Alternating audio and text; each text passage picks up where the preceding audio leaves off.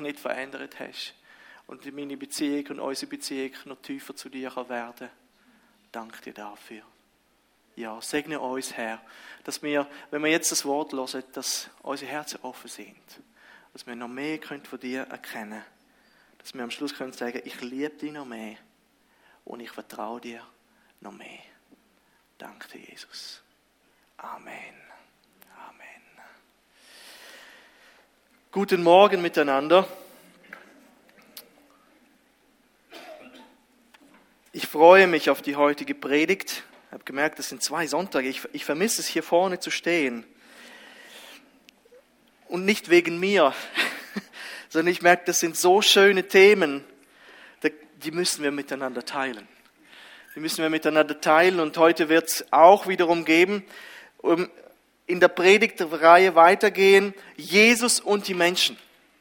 Jesus und die Menschen. Und Jesus hat nicht einfach nur, und es ist einfach spannend, wie Jesus Menschen begegnet. Es ist, es ist so vielschichtig und unterschiedlich. Wir haben letztes Mal bei der Frau am Brunnen gesagt, wie Jesus spricht, wie er antwortet, wie er reagiert, ist jedes Mal irgendwie anders.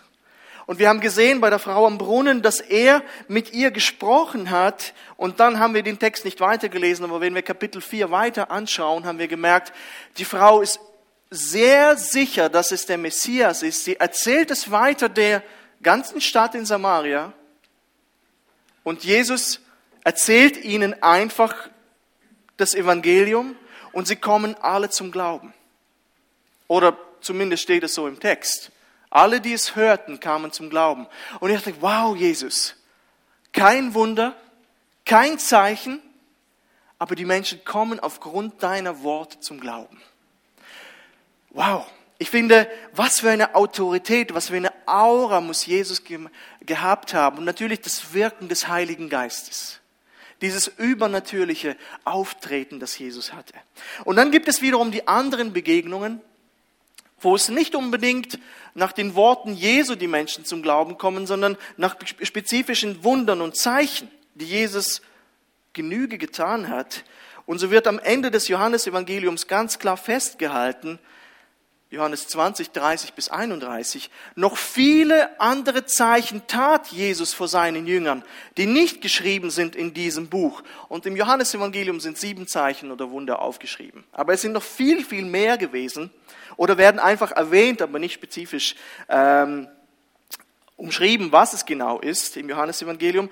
Diese sind aber geschrieben, damit ihr glaubt. Damit ihr glaubt dass Jesus der Christus ist, der Sohn Gottes, und damit ihr, weil ihr glaubt, das Leben habt in seinem Namen. Das finde ich so schön. Hier sollten nicht nur die, die Zeitgenossen von damals glauben, sondern wir. Wir lesen das Johannesevangelium und wir lesen diese Zeichen und Wunder und wir lesen heute ein Zeichen oder heute, heute über ein Zeichen, ein Wunder und es soll Glauben in uns wecken. Es soll etwas in uns verändern. Es ist nicht einfach so eine Lektüre, wow, Jesus hat ein, ein Wunder getan, sondern es soll sich auf unser Herz auswirken. Amen. Das ist der Wille Gottes. Wir lesen nicht einfach nur Wunder um der Wunder wegen, sondern wir lesen über die Wunder, damit etwas in uns geschieht. Und genau das wollte Jesus jedes Mal, wenn er etwas tat. Und das ist auch das, was in unserer Geschichte geschieht, die wir jetzt lesen werden in Johannes 4. Der Mann, der das Wunder erlebt, übergibt sein Leben Jesus. Und nicht nur er, sondern sogar sein ganzes Haus. Er kommt mit einer großen Not, in einer großen Verzweiflung, mit einem großen Schmerz. Sein Sohn liegt krank im Sterben. Und was für ein Happy End am Schluss. Und wir wollen das miteinander anschauen. Und ich lade euch ein, die Bibeln aufzuschlagen Kapitel 4. Wir werden ab Vers 43 starten. Das Thema heißt authentischer Glaube, Jesus und der königliche Beamte. Aber nach zwei Tagen, eben er war in Samaria, sie baten ihn dort zu bleiben. Aber nach zwei Tagen, nach den zwei Tagen zog er von dort nach Galiläa, wie er ursprünglich auch geplant hat. Denn er selber, Jesus, bezeugte, dass ein Prophet in seiner Vaterstadt nichts gilt. Als er nun nach Galiläa kam, nahmen ihn die Galiläer auf, die alles gesehen hatten, was er in Jerusalem auf dem Fest getan hatte, denn sie waren auch zum Fest gekommen. Und Jesus kam abermals nach Kana in Galiläa, wo er das Wasser zu Wein gemacht hatte. Und es war ein Mann im Dienst des Königs, dessen Sohn lag krank in Kapernaum. Dieser hörte, dass Jesus aus Judäa nach Galiläa gekommen war und ging hin zu ihm und bat ihn, herabzukommen und seinen Sohn zu heilen, denn der war todkrank. Da sprach Jesus zu ihm, wenn ihr nicht Zeichen und Wunder seht, so glaubt ihr nicht. Der königliche Beamte sprach zu ihm, Herr, komm herab, ehe mein Kind stirbt. Jesus spricht zu ihm, geh hin, dein Sohn lebt. Aber der Mann glaubte dem Wort, das Jesus zu ihm sagte und ging hin. Und während er noch hinabging, begegneten ihm seine Knechte und sagten, dein Kind lebt. Da fragte er sie nach der Stunde, in der es besser mit ihm geworden war, und sie antworteten ihm, gestern um die siebente Stunde, das muss wohl 13 Uhr gewesen sein, verließ ihn das Fieber.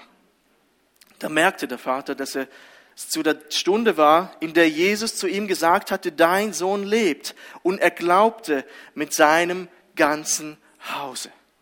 Das ist nun das zweite Zeichen, das Jesus tat, als er aus Judäa nach Galiläa kam. Das erste Zeichen, das Jesus tat, war diese Verwandlung von Wasser zu Wein in Kana, in Galiläa. Nun, das erste Punkt, den wir hier miteinander anschauen werden, das ist die Not dieses königlichen Beamten. Woher kommt erst einmal dieser Mann? Wir lesen, dass er ein Mann im Dienst des Königs ist königlicher Beamter, je nach Übersetzung wird er ein bisschen anders genannt, und er lebt offensichtlich in Kapernaum. Er kommt von dort nach Kana und bittet Jesus, dass er ihn heilt. Und sehr wahrscheinlich war es ein Beamter unter Herodes Antipas.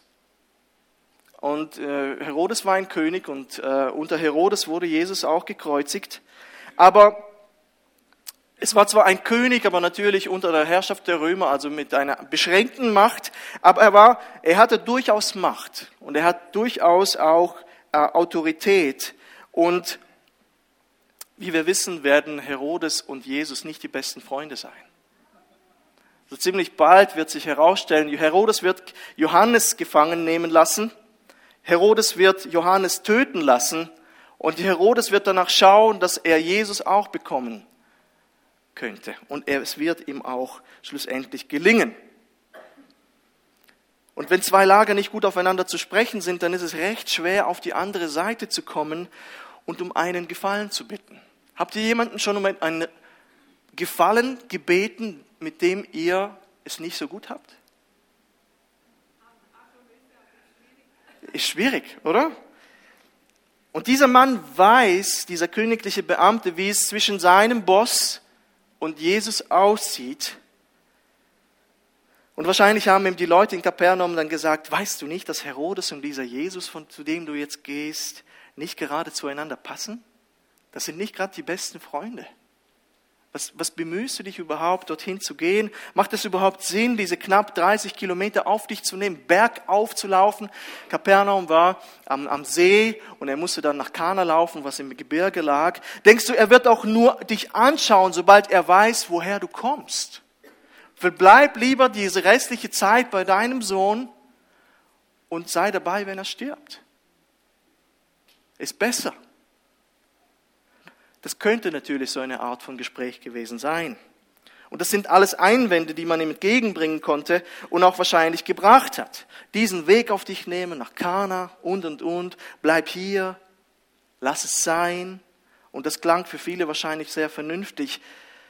Eben zwar den ganzen Tag unterwegs sein unter diesen Umständen und dann sowieso eine Absage zu kassieren. Diese Bedenken sind vielleicht in Kapernaum und in seinem Bekanntenkreis berechtigt. Aber der Mann hat eine gewaltige Not. Der Mann hat eine gewaltige Not. Er braucht dringend Hilfe. Seine Liebe zu seinem Sohn treibt ihn nach Lösungen zu suchen. Er weiß, wenn ich bleibe, wird er sterben, aber ich kenne diesen einen Jesus. Oder zumindest habe ich mal von ihm gehört und ich weiß von den Zeichen, die er getan hat. Ich höre aus Jerusalem, von Zeichen, die er tut. Ich weiß von Kana, dass er aus Wasser Wein gemacht hat. Und ich weiß nicht genau, wer dieser Jesus ist, aber ich gehe hin und werfe einfach alles, was ich noch habe, meine letzte Hoffnung in diesen Mann.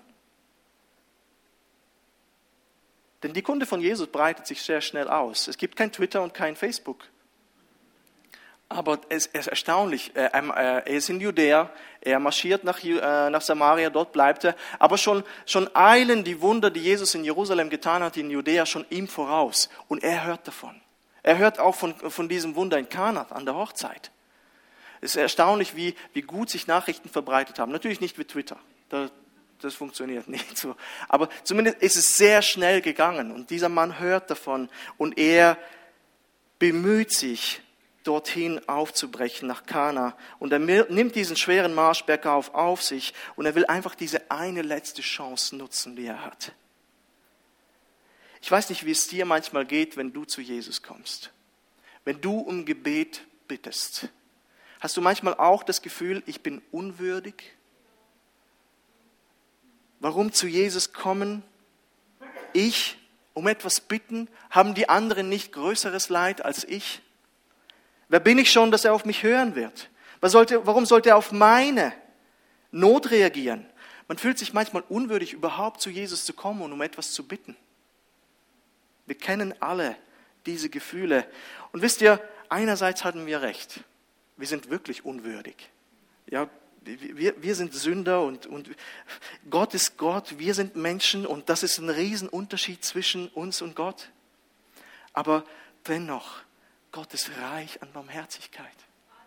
Gott ist ein Gott an der Liebe, steht in Epheser 4. Er ist reich an Barmherzigkeit und Liebe. Er ist reich an Gnade. Er ist reich an Annahme. Er ist nicht ein Gott der Ablehnung. Er ist ein Gott, der dir zuhört. Und zu dem du mit jedem Anliegen, das du hast, kommen kannst. Egal wie schwerwiegend dieses, und wie elend du dich fühlst. Unverloren. Und ich sage dir, selbst wenn du diesem Jesus noch nicht nachfolgst und an ihn glaubst, kannst du zu ihm kommen und er hört dir zu. Er hört dir zu. Und er begegnet uns in unserer Not. Und das, das wusste der königliche Beamte gar nicht. Für ihn ist es wie ein Lottospiel. Mal schauen, was rauskommt. Ich weiß nicht, wie Jesus mit mir sprechen wird. Er kennt Jesus nicht und zunächst geht es ihm einfach nur um die Heilung. Er hat sich mit diesem Jesus noch gar nicht auseinandergesetzt. Er sieht einfach eine kleine Chance und er versucht es. Er denkt, Herr, wirklich, warum komme ich nicht öfter zu dir und sage, Herr, hilf mir hier und dort. Einmal alle Gedanken beiseite lassen. Lass mich einfach zu dir kommen und zu dir beten. Oder du, wenn du Jesus noch gar nicht nachfolgst, bete zu ihm. Frag ihn etwas. Rede mit ihm. Er hört zu.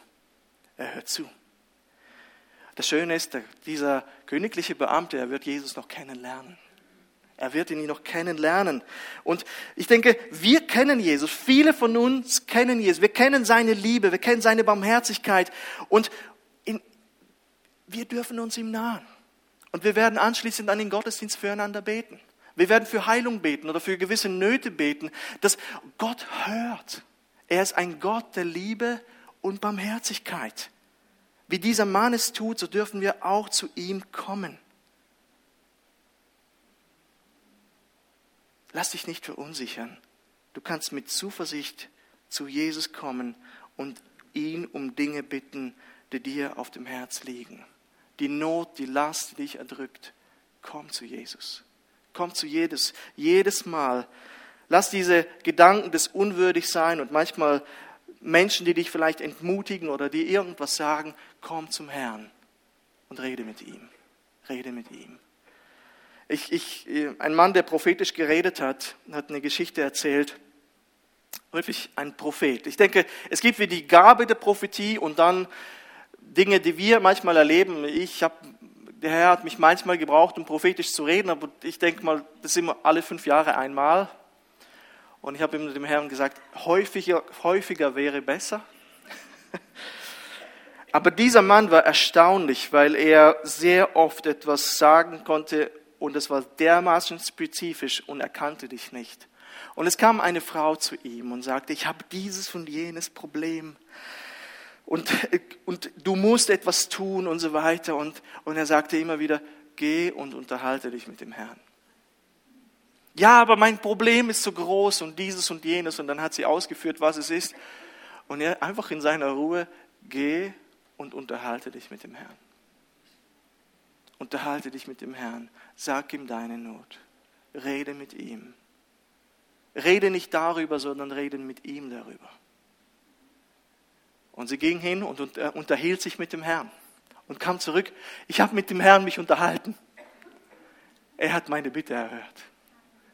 Ich denke, manchmal brauchen wir das. Nicht über die Not reden, sondern mit dem Herrn über die Not reden. Rede mit dem Herrn. Lass dich nicht verunsichern.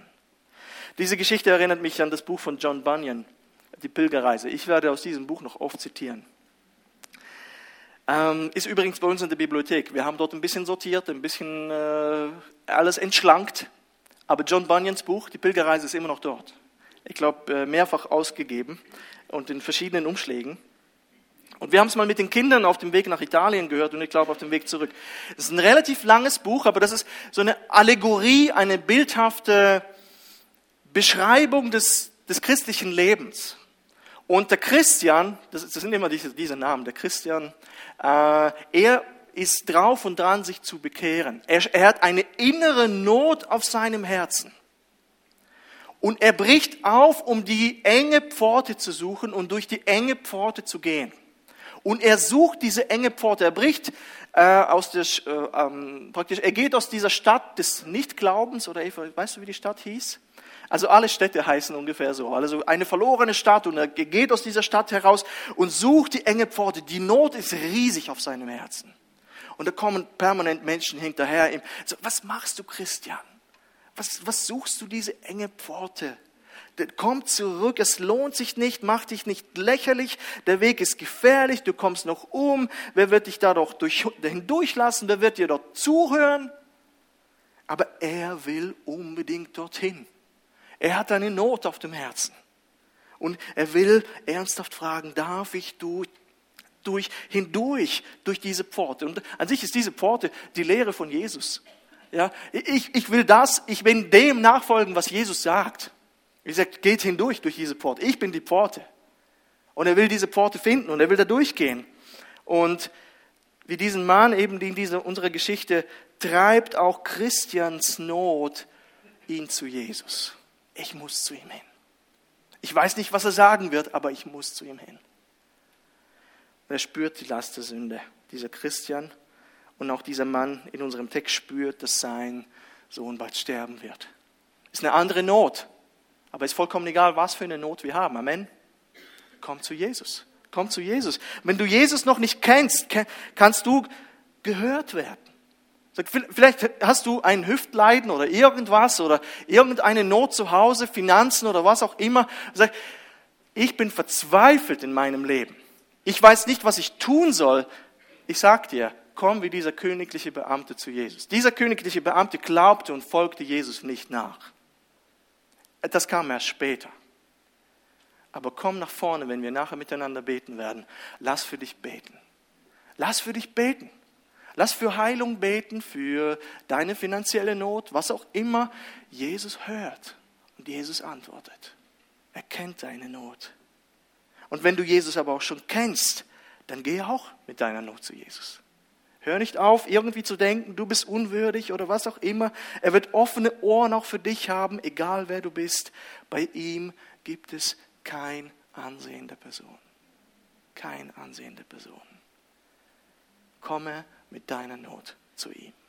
Das zweite ist der königliche Beamte und sein Glaube. Was jetzt kommt, ist so nicht untypisch für Jesus. Seine Antworten sind legendär. Der Mann kommt mit seiner Bitte, aber er bekommt nicht sofort die positive Antwort. Und wenn wir uns an dieses Gespräch mit Nikodemus erinnern oder mit der Frau am Brunnen, kommt es manchmal harsh rüber. Habt ihr nicht manchmal den Eindruck, dass was Jesus antwortet, ist manchmal knackig? Also, oh oder wie er manchmal einmal seiner Mutter antwortet, bevor er Wasser zu Wein verwandelt? Frau, misch dich nicht ein.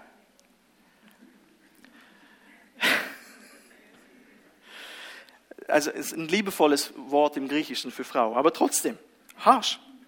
Und die Antwort ist sogar ziemlich hart hier. Vers 48 heißt es, anstatt dass Jesus irgendwie darauf eingeht und sagt, oh, deine Not ist groß und oh, das ist nicht gut, antwortet er diesem Mann, und ich bin sehr der Überzeugung, mehr noch zu den Menschen, die darum herumstehen, als zu diesem Mann, wenn ihr, und er sagt ihr, nicht Zeichen und Wunder seht, so glaubt ihr nicht. So glaubt ihr nicht. Und das ist ein recht starker Vorwurf, den Jesus hier formuliert. Jesus spricht hier ziemlich sicher nicht nur den Mann an, sondern eben alle, die dort in der Region sind. Sie nahmen ihn auf, steht zwar in Vers 45, als er nach Galiläa kam, nahmen ihn die Galiläer auf. Aber kurz davor sagt er doch, ich gelte nichts in meinem Vaterland. Wie kann das sein? Ich werde nicht angenommen in meinem Vaterland. Nahmen ihn die Galiläer auf, die alles gesehen hatten, was er in Jerusalem auf dem Fest getan hatte, denn sie waren auch zum Fest gekommen. Das Problem hier ist, und das, das müssen wir sehen, sie glaubten an ihn als Wundertäter. Als Wundertäter. Das ist nicht der Glaube, der Jesus geehrt hat. Oh wow, das ist dieser Jesus aus Nazareth, der die ganze Zeit Wunder tut. Nur herein mit dir. Kommt, kommt zu uns, wir haben hier genug Kranke, dieses, jenes. Bei der Speisung der 5000 gibt es genau diese Situation. Am Vortag halt Jesus so gut wie alle Menschen dort, den ganzen lieben Tag. Jesus fährt auf die andere Seite des Sees. Alle Menschen strömen ihm nach. Und dann kommt Jesus mit der Rede, ich will, dass ihr mir als Person nachfolgt. Und die Menschen sagen, nee, wir wollen nur das Brot. Wir wollen dieses Brot da haben. Und die Frau am Brunnen spricht auch am Anfang nur vom Wasser. Ich will nur das. Und Jesus sagt, nein, nein, ich bin das Brot des Lebens und ich bin das lebendige Wasser. Amen. Ich bin das Brot des Lebens. Und, und sie glauben einfach an ihn als Wundertäter und das ist nicht der Glaube, der, den Jesus erwartet. Als ich ist das eine Beleidigung, wenn Jesus so angesehen wird und er nahm das genauso auch auf. Wenn ihr nicht Zeichen und Wunder seht, so glaubt ihr nicht.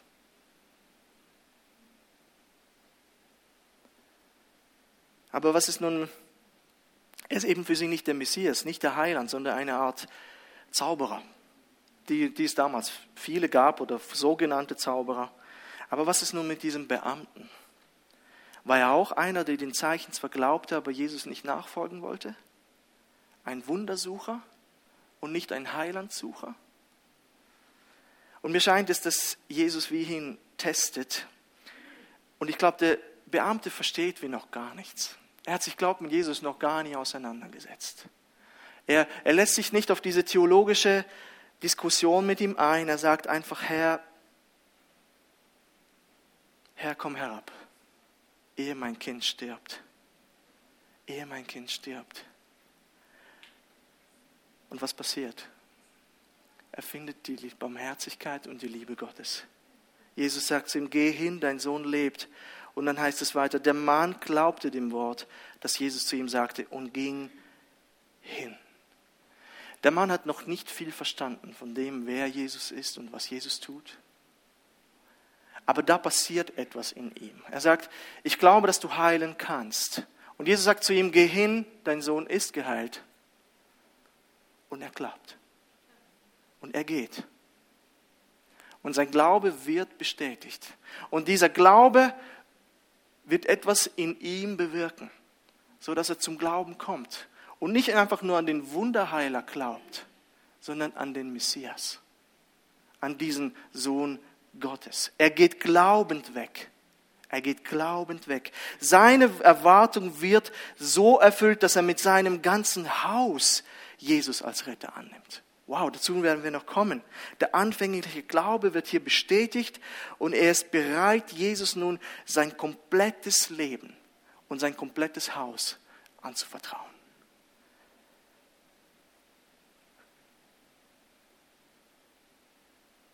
Ich glaube, als er Jesus zugehört hat, wie Jesus gesprochen hat, geh hin, dein Sohn lebt, Ich glaube, hat er gespürt, wie souverän, wie vollmächtig und wie voller Autorität dieser Mann gesprochen hat, dieser Jesus.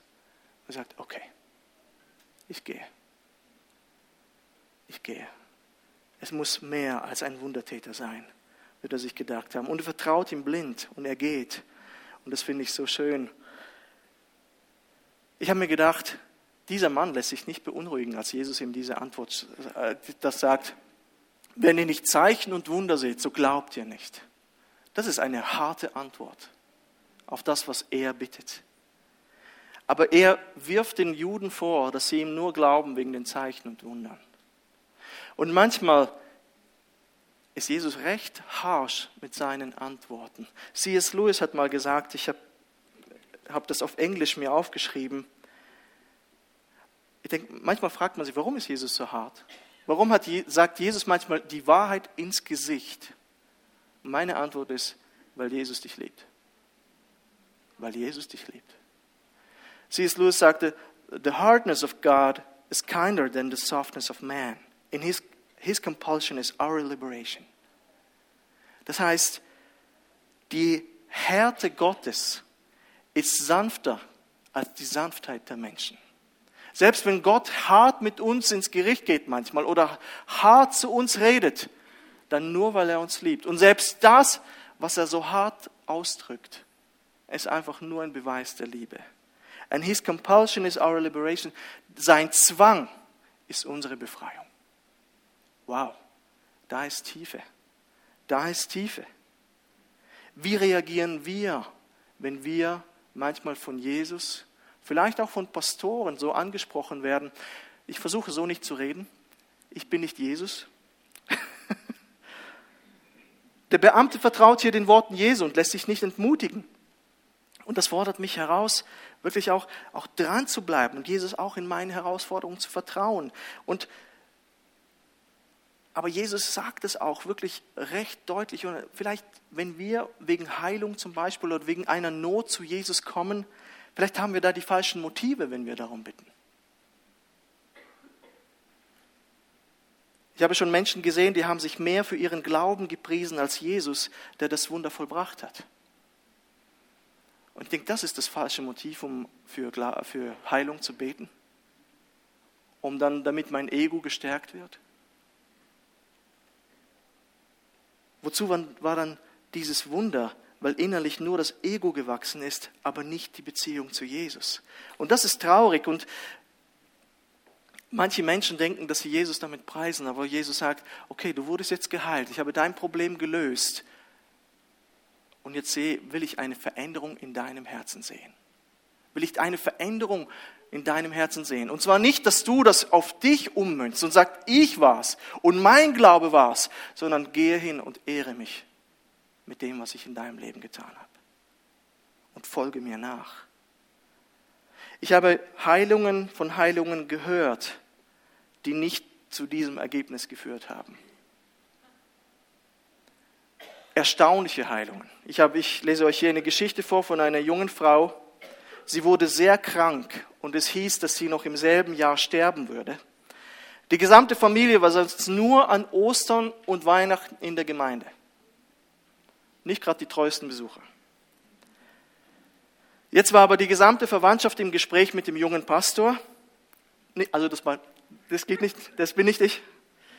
Und, und ihnen war das auf dem Herzen, diese Krankheit. Und diese, diese sterbende Frau forderte ihn heraus, indem sie sagte, wenn Jesus in der Bibel heilte, so sollte er auch heute fähig sein, mich zu heilen.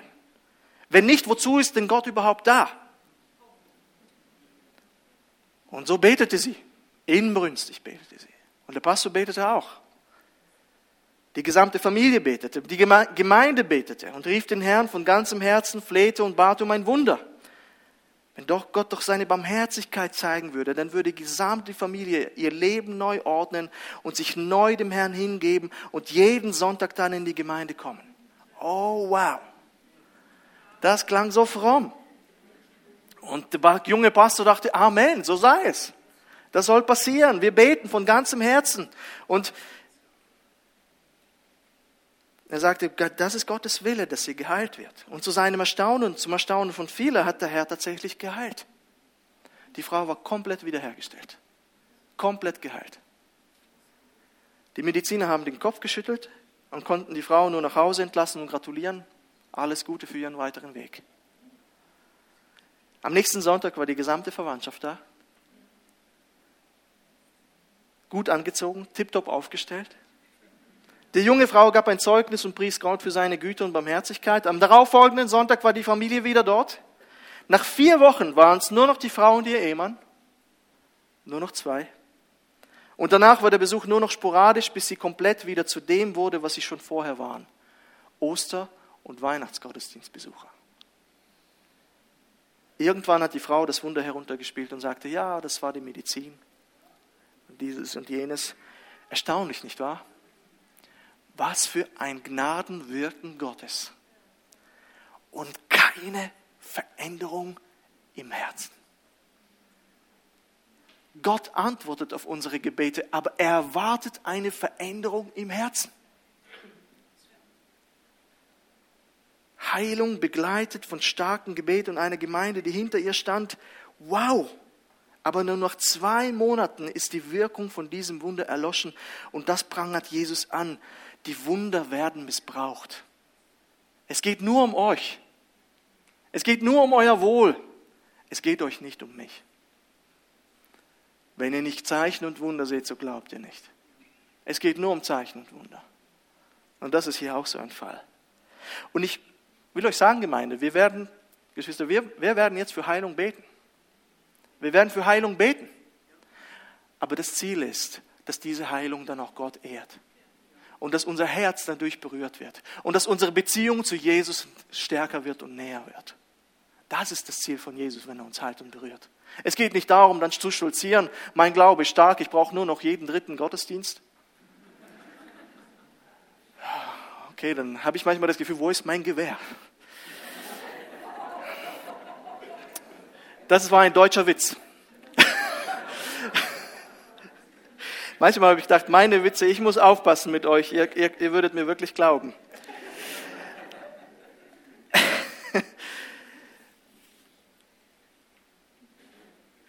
Jesus tut Zeichen und Wunder auch heute. Wir werden Heil und Heilung miteinander haben. Andreas Strauper wird kommen. Wir müssen nicht auf Andreas Strauper warten. Wir können für Heilung heute beten. Wir können regelmäßig in unseren Gottesdienst für Heilung und für unsere Nöte beten lassen. Aber bitte immer mit dem Ziel, Herr, meine Heilung soll dich verherrlichen und dich ehren und meine Beziehung zu dir stärken. Was soll die Heilung und Zeichen und Wunder, wenn die Menschen Jesus nicht nachfolgen? Er sagt, das gilt nicht, sagt Jesus. Er sagt es ihm direkt raus. Er versteht nicht, um was es geht. Ich glaube, Jesus spricht wirklich die, die alle, die da drum herum stehen. Weil schon in Kapitel 2 merkt man, dass die Menschen einfach nur die Wunder sehen wollten von ihm in Galiläa. Und deswegen sagt er, in meinem eigenen Vaterland gelte ich nichts. Ein Wunder nutzt nur dann etwas. Und darauf legt Jesus die Betonung, wenn auch in unserem Herzen eine Veränderung hin zu Jesus geschieht. Jesus verschenkt Wunder nicht einfach so. Er kann. Aber es hat keine Ewigkeitswirkung, wenn dein Herz nicht verändert wird. Das ist sein Ziel. Der königliche Beamte und die Auswirkung seines Glaubens. Ich möchte hier noch auf diesen Punkt hier eingehen, das ist für die Antike nicht ungewöhnlich, was hier passiert. Das kennen wir in der Schweiz und in der heutigen Zeit allgemein nicht. Anders, vielleicht ist es im Orient zum Teil noch so, oder ich merke, wenn Menschen in Zentralasien zum Glauben kommen, dann ist es oft dieser Ober, Familienoberhaupt. Wenn der zum Glauben kommt, kommen oft alle zum Glauben weil der Einfluss von oben nach unten dermaßen stark ist. Man verehrt die Person als Familienoberhaupt, wenn es ein guter Vorsteher ist der, äh, der ganzen Familie, der ganzen Sippe. Früher waren ja noch die Sklaven dabei. Dann, dann, dann folgten die Menschen oft der Entscheidung des Familienoberhauptes auch nach die Frau, die Kinder, die Sklaven und alle haben sich so nach so einem Pater Familias, hat man das genannt in der Antike, in der römischen Zeit, Pater Familias. Und die haben sich alle komplett auf ihn ausgerichtet. Und es war der Mann, dem man folgte. ihn fürchtete, ihn bewunderte und was er sagte, tat, hat immer Auswirkungen auf alle in seinem Haus gehabt. Und offensichtlich ist bei diesem Mann das genauso der Fall. Wir sehen solche Beispiele bei der Lydia, der Purpurhändlerin. Zum Beispiel in der Apostelgeschichte 16. Ihr Glaube steckte die gesamte Familie an. Offensichtlich hatte Lydia sehr viel Gewicht. Sie war nicht nur Purpurhändlerin, sondern eine sehr fähige Frau, die ihrem Haus äh, sehr viel Gewicht hatte und ihr ganzes Haus kam zum Glauben. Cornelius, Apostelgeschichte 10, 11, glaubte mit seinem ganzen Hause, nachdem Petrus ihn besucht hatte.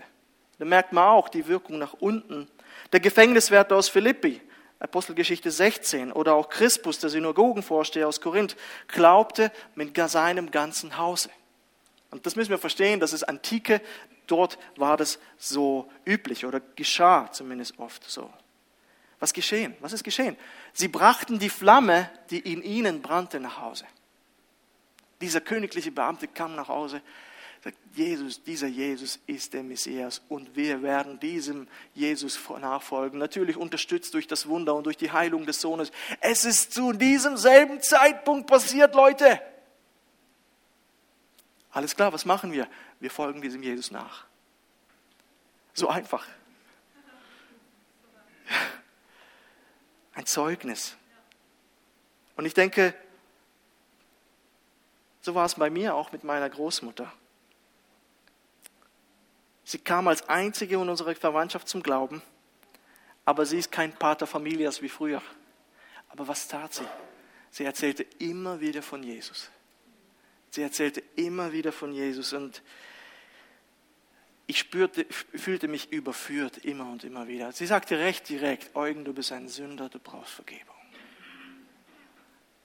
Schnurgrad. Und ich dachte, ich muss weg. Danke, Oma. Und, und jedes Mal, wenn sie mit mir sprach, da bewegte sich etwas in mir. Und ich weiß, dass auch in meinem Vater sich etwas bewegte. Ich weiß, dass zu diesem Zeitpunkt er einen Unfall hatte und er sagte, ich glaube, Gott spricht zu mir. Und das war in diesem Moment, wo auch sie sehr viel uns von Jesus erzählte. Und schlussendlich hat sich nur der Eugen bekehrt von der ganzen Verwandtschaft aber durch dieses eine Zeugnis einer Frau, die begeistert war von Jesus. Und ich denke, Herr, lass mich auch mit Begeisterung von dir erzählen in meiner Familie. Gib mir immer wieder diese Fenster zusammen mit Eva, wo, wo die aufgehen und wir können, zack, etwas hineinsagen. Etwas hineingehen, von dem erzählen, was wir mit unserer Familie erleben, mit dem Herrn. Oft machen sie die Ohren zu, aber ich denke, Herr, gib uns diese Momente. Ich habe euch von diesen zwei Abdankungen erzählt in der Verwandtschaft, die ich halten durfte. Da war es plötzlich wieder da. Und dann ist wieder ein, zwei Jahre nichts. Und der Herr, gib noch mal so einen Moment. Wir wollen erzählen von dem, was wir mit Jesus erleben. Amen. Und ich ermutige euch, das auch zu tun. Wirklich, das ganze Haus kommt zum Glauben. Natürlich ist es irgendwo wow. Und ich bin Realist genug. Ich bin nicht dieser Einfluss wie dieser Mann. Das ist nicht mehr die Antike aber wir haben Einfluss. Wir haben Einfluss. Und wir können ein Segen für unsere Umgebung sein. Darf ich die Band nach vorne bitten? Wir werden jetzt eine Zeit des Gebets haben. Und ich möchte einfach nur betonen, schaut mal auf dieses Wunder. Ist Gott nicht großartig? Ist Gott nicht großartig? Er ist so genial. Ein sterbender Junge wird auf Distanz auf einmal geheilt. Es gab nicht mal ein Gebet. Jesus tut es einfach. Jesus tut es einfach, er macht es. Er ist reich an Liebe, er ist reich an Barmherzigkeit. Dieser Jesus hört auch heute dein Gebet. Und aus diesem Grund, weil er das tun kann, wenn du noch heute nach vorne kommst und deine Not wird erhört, Deine Krankheit wird geheilt. Dein chronisches Leiden wird weg sein. Gib Gott die Ehre. Gib Gott die Ehre. Gib Gott die Ehre. Wir werden zwei, drei, zwei Teams hier vorne haben. Und ein, ein Paar, wir werden immer zu zweit für euch beten. Und kommt einfach nach vorne. Wir werden jetzt einfach die Ministry-Zeit haben. Kommt nach vorne und formuliert klar und kurz, um was geht es. Geht es um eine Krankheit? Geht es um eine finanzielle Not? Gibt es, ich weiß es auch nicht. Kurz und knapp, sagt, worum es es geht. Eva und ich werden hier stehen, da können Leute gemixt zu uns kommen. Elisabeth und Angela werden hier sein. Joel und Daniel werden hinten sein. Und kommt mit eurer Not. Formuliert es einfach. Ihr müsst nicht theologisch irgendwas ausgefeilt uns vortragen. Sagt einfach, was los ist. Wie dieser Mann, hilf mir. Hilf mir, ich brauche Hilfe, das und das ist los. Und wir werden auch nicht hochgestochen beten. Das braucht es nicht. Wir werden einfach im Glauben beten, dass Gott es tun kann, dass Gott wiederherstellen kann, dass etwas passieren kann. Und wenn dann etwas passiert, komm nach vorne und gib Gott die Ehre. Gib Gott die Ehre. Halleluja. Halleluja. Lasst uns aufstehen. Lasst uns anbeten. Lasst uns zu diesem Gott aufschauen, der so mächtig, barmherzig und gnädig ist und kommt nach vorne. Ich ermutige euch hinten und nach vorne und wir werden gemeinsam dann beten. Ismael.